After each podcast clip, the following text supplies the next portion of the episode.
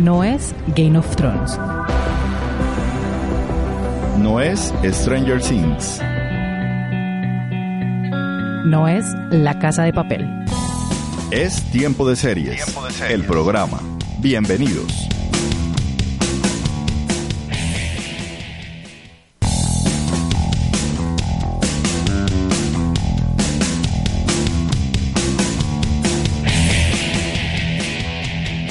Hola a todos y bienvenidos a un nuevo capítulo de Tiempo de Series, el programa. Yo soy Catalina Serrano, quien junto a Alfredo Álvarez los estaremos acompañando durante esta media hora con las mejores series de la temporada.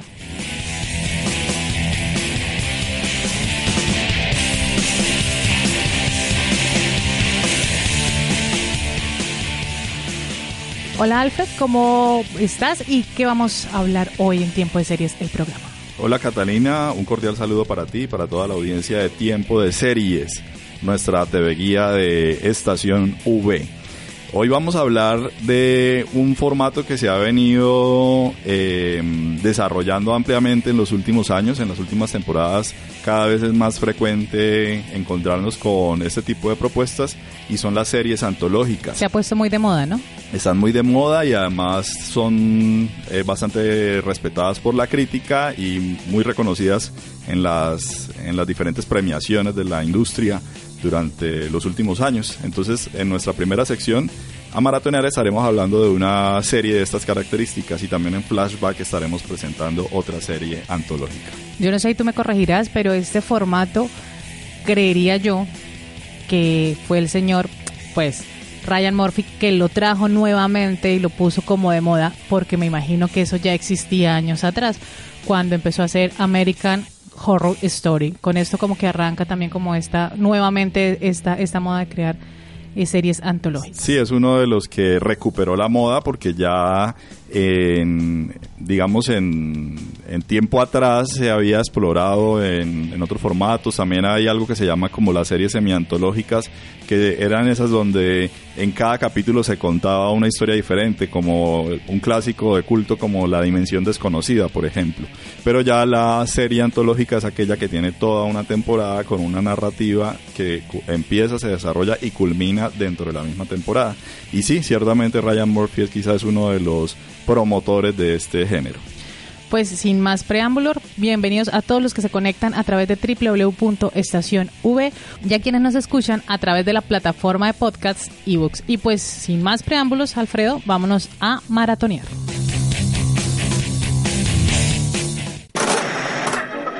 A maratonear.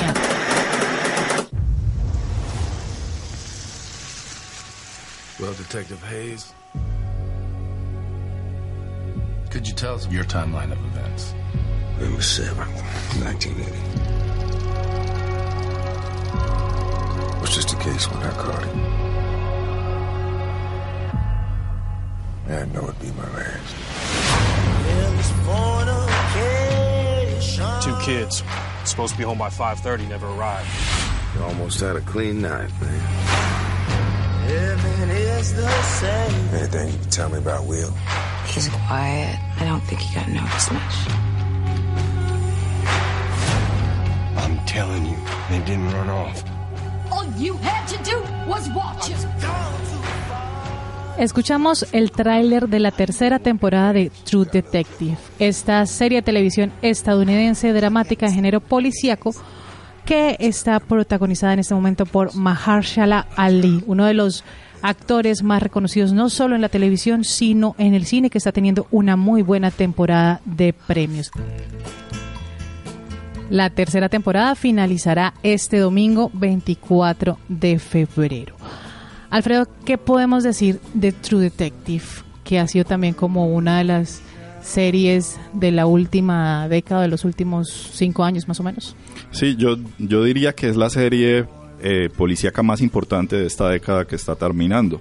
Como ya ha señalado, esta serie se estrenó en el año 2014, tuvo una segunda temporada en el año 2016 o 17, 17 no recuerdo, uh -huh. y este año 19 está al aire su tercera temporada lo que habla muy bien de digamos de la de la calidad del libreto que respalda esta serie porque su creador eh, Nick Pisolato se ha tomado un buen tiempo escribiendo cada una de las temporadas. Además, él eh, escribe cada uno de los libretos de, todos los capítulos de la serie y ya sabemos lo que esto implica para un creador, esa, esa capacidad de escritura.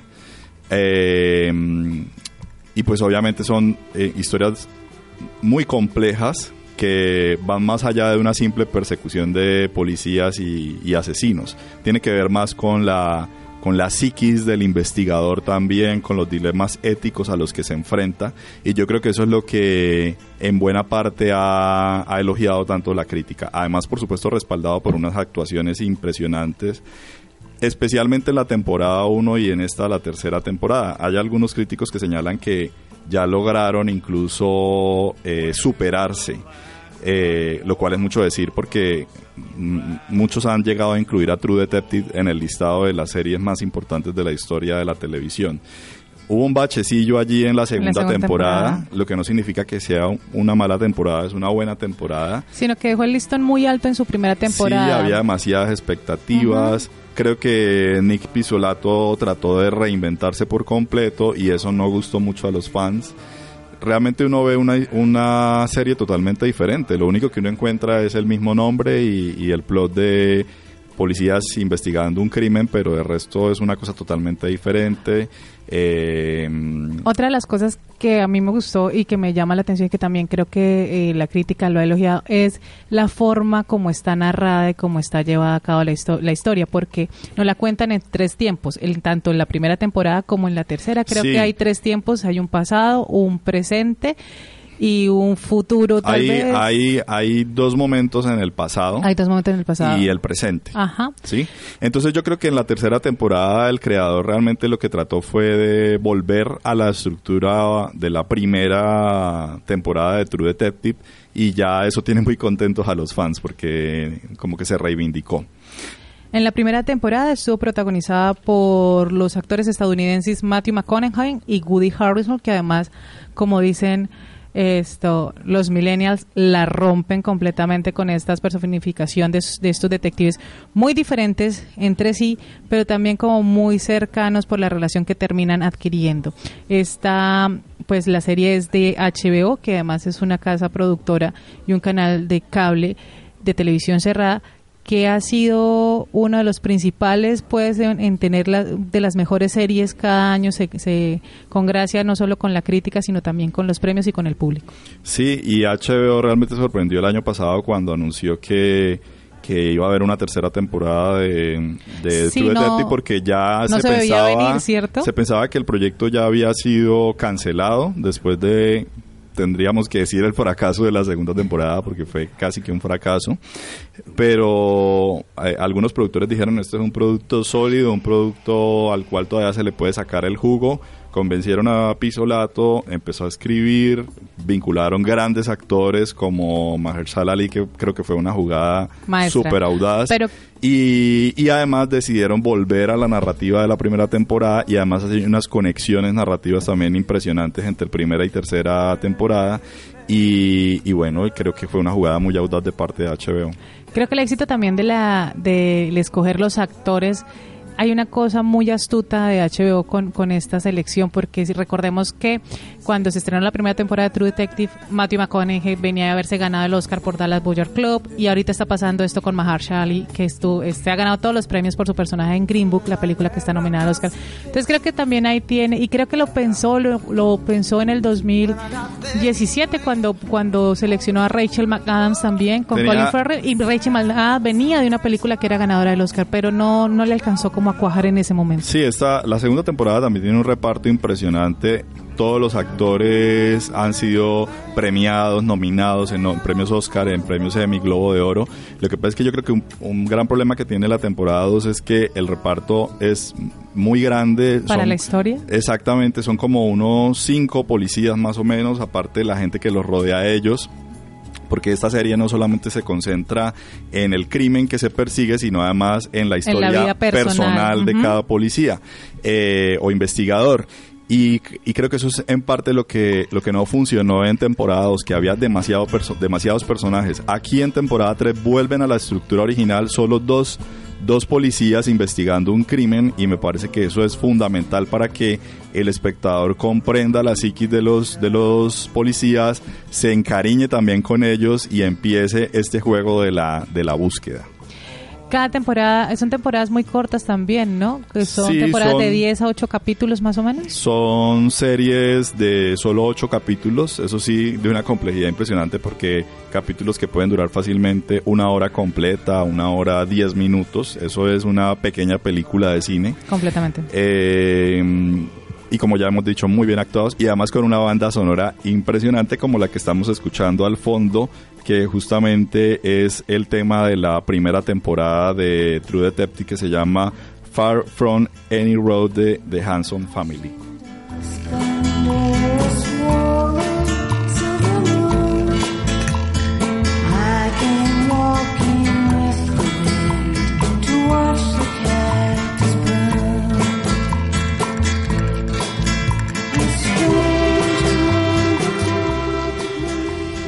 Esta es nuestra recomendada de hoy aquí en A Maratonear. Recuerden que la serie finaliza su tercera ter- temporada este domingo 24 de febrero por el canal HBO. Y también que las tres temporadas que están disponibles en la plataforma de streaming de este canal, que es HBO Go, o si tienen DirecTV por sus diferentes operadores de cable, pues pueden acceder a él y disfrutar de las tres temporadas, no solo en este fin de semana, sino pues en el momento que arranquen a verla. When the last light warms the rocks and the rattlesnakes unfold. Plot Twist.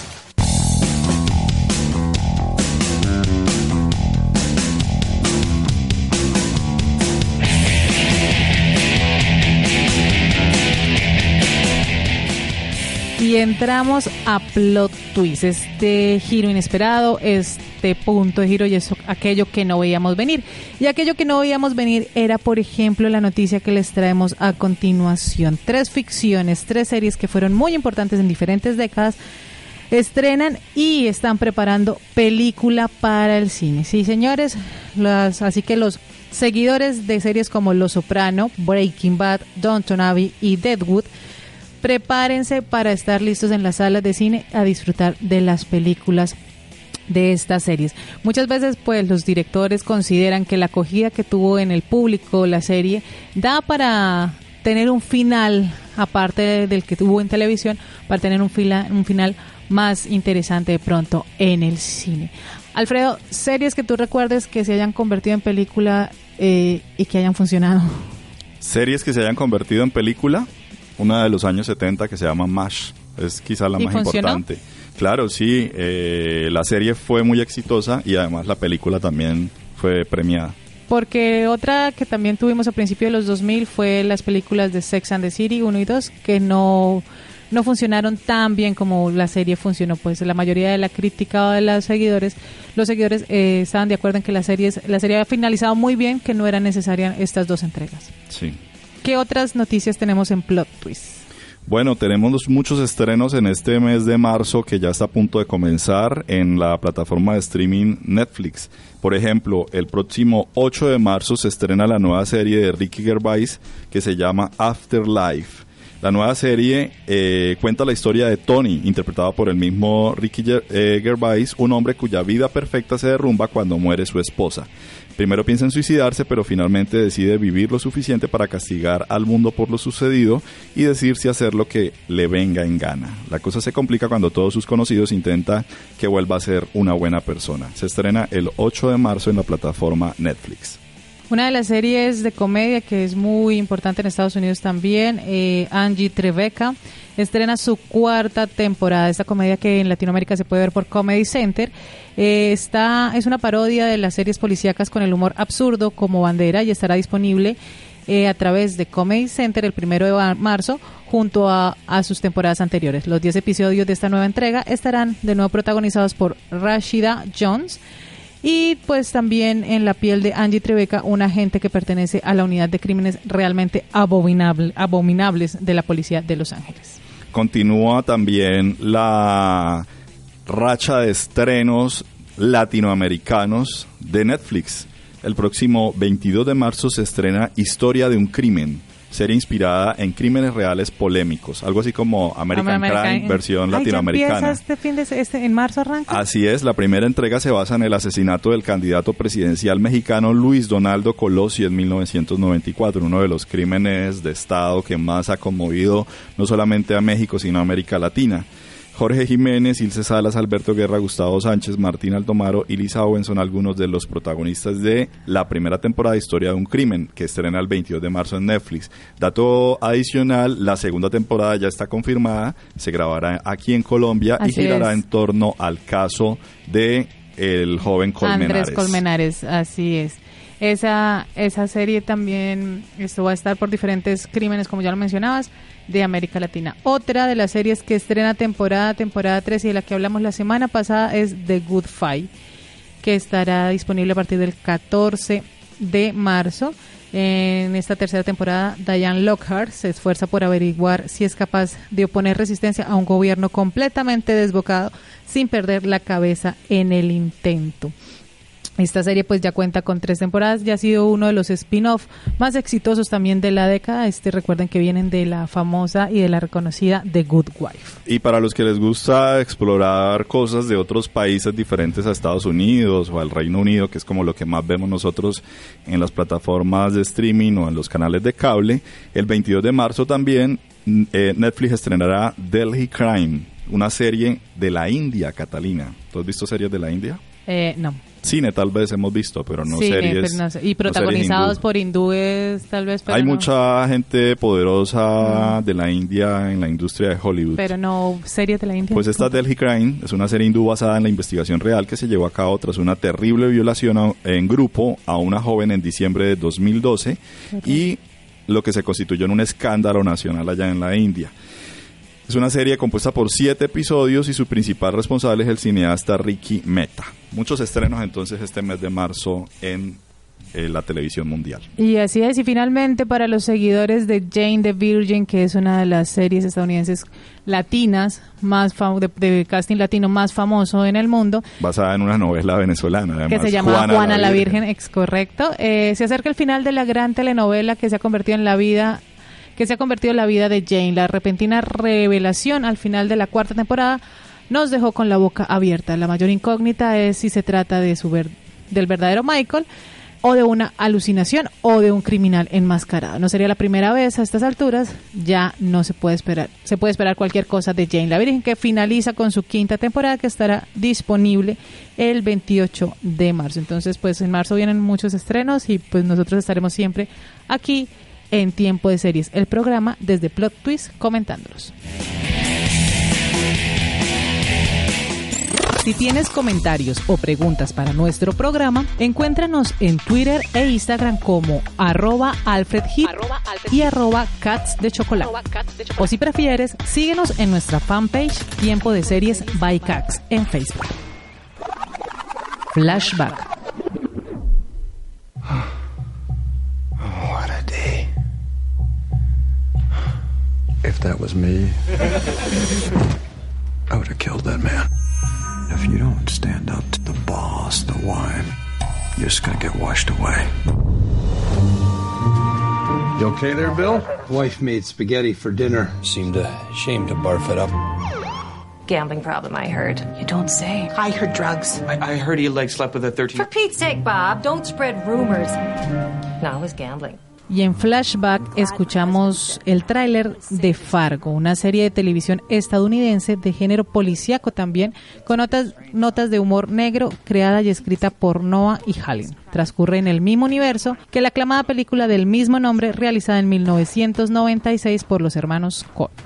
Y para hablar de Fargo, la serie de televisión, hemos invitado a Diana Balaguera, fan de esta serie, comunicadora social, quien nos comenta un poco del universo en el cual se enmarca esta también serie antológica. Hola a todos, soy Hannah Hyde y hoy en Flashback voy a hablarles de Fargo, la serie spin-off de la película con el mismo nombre dirigida por los hermanos Cohen y estrenada en 1996, que hoy es un referente del cine contemporáneo, nominada a siete premios Oscar y ganadora de dos de ellos en 1997. Tanto la película como la serie en sus tres temporadas abordan asesinatos ocurridos en pueblos de la América Profunda, como algunos llaman a esos lugares remotos de los Estados Unidos, tan alejados de las grandes urbes que parecen flotar en un limbo donde el tiempo transcurre lentamente. Antes de continuar, una nota al margen. No es necesario ver la película para disfrutar la serie y de la misma manera en el sentido contrario. Fargo te sumerge desde el inicio en un paisaje blanco, valga decir que las tormentas de nieve son un protagonista más, acompañado de una música incidental que personalmente yo no dudo en calificar de deliciosa.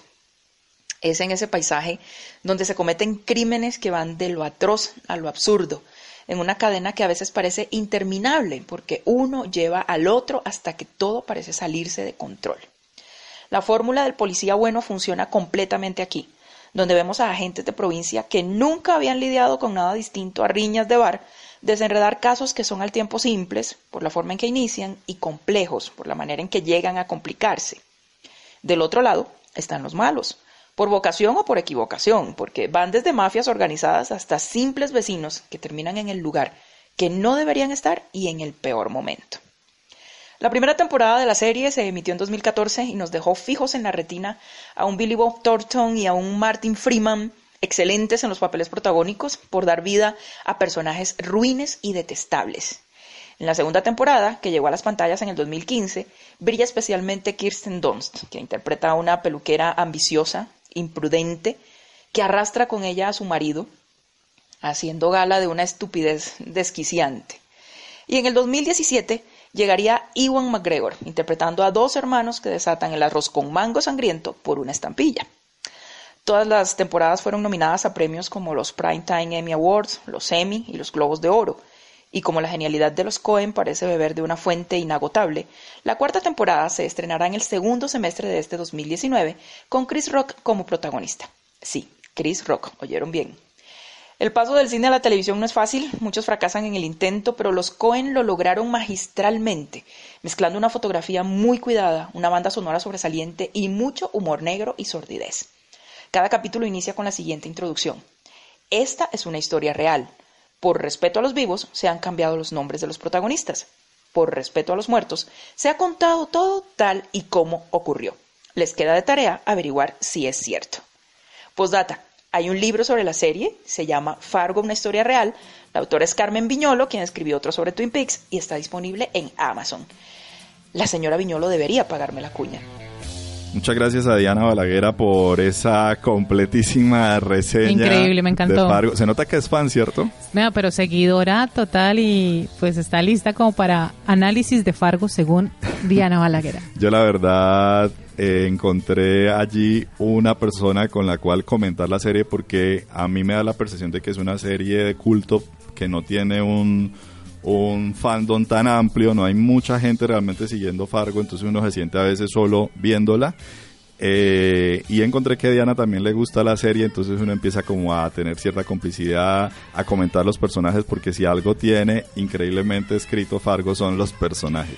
Y que siento que es una serie que pues que es un poco compleja de ver porque la primera temporada y lo que menciona Diana también, pues como parece que todo estuviera basado en hechos reales, pero no se dice al fin si sí o no, y como todo ese misterio que la rodea y que cada temporada igual finaliza sin, La verdad sin, tan- sí. sin cerrar tanto los nudos que deja abiertos, que cuando entra la segunda temporada es otra historia completamente diferente que, que desubica a la gente tal vez. Ustedes pueden leer el libro que les recomienda Diana en su nota, pero yo les puedo anticipar que nada de lo que ocurre en Fargo es cierto. Ese es el juego creativo interesante de la serie y es que todo es de ficción, pero lo presentan de tal manera que le hacen creer a uno que es cierto. Pero tan de ficción es que en Season 2 aparece un ovni, por ejemplo. que es de las Es- cosas más divertidas. es un pero además termina siendo también una metáfora de otras cosas que están ocurriendo allí con los personajes. Una serie también con una complejidad psicológica en los personajes. Eh, llena de psicópatas y a veces uno no sabe por qué son psicópatas y no les interesa explicar por qué son psicópatas realmente. Eh, no tiene preocupaciones de tipo moralista, simplemente la gente si quiere ser villana lo es, o si quiere ser eh, tonta uno, uno no sabe realmente por qué son tan tontos. Pero eso es lo que la hace tan divertida la serie. Entonces es el recomendado de esta semana para Flashback, porque es una serie que ya eh, se emitió sus tres primeras temporadas. Estamos esperando con muchas ansias la cuarta temporada ya confirmada. Se ha anunciado que este año, algunos dicen que todavía demora un poquito más, que podría ser el próximo, pero lo que sabemos es que ya está en proceso de producción la cuarta temporada de Fargo. Y mientras llega la, la cuarta temporada de Fargo, eh, pueden ver las tres temporadas que están disponibles en Netflix. Pues gracias a Netflix están, están en la plataforma de streaming. Y nos despedimos entonces con una canción que hace parte de la banda sonora de esta serie, que también es eh, divertidísima, la música que acompaña la narrativa de la serie. Este es un clásico de 1975 de la banda Heart, que se llama Crazy on You. Y con esta canción los despedimos en este episodio de Tiempo de Series. En la conducción les acompañamos Catalina Serrano y Alfredo Álvarez Orozco, y en el control técnico Julián Cala. Nos escuchamos dentro de ocho días. Chao.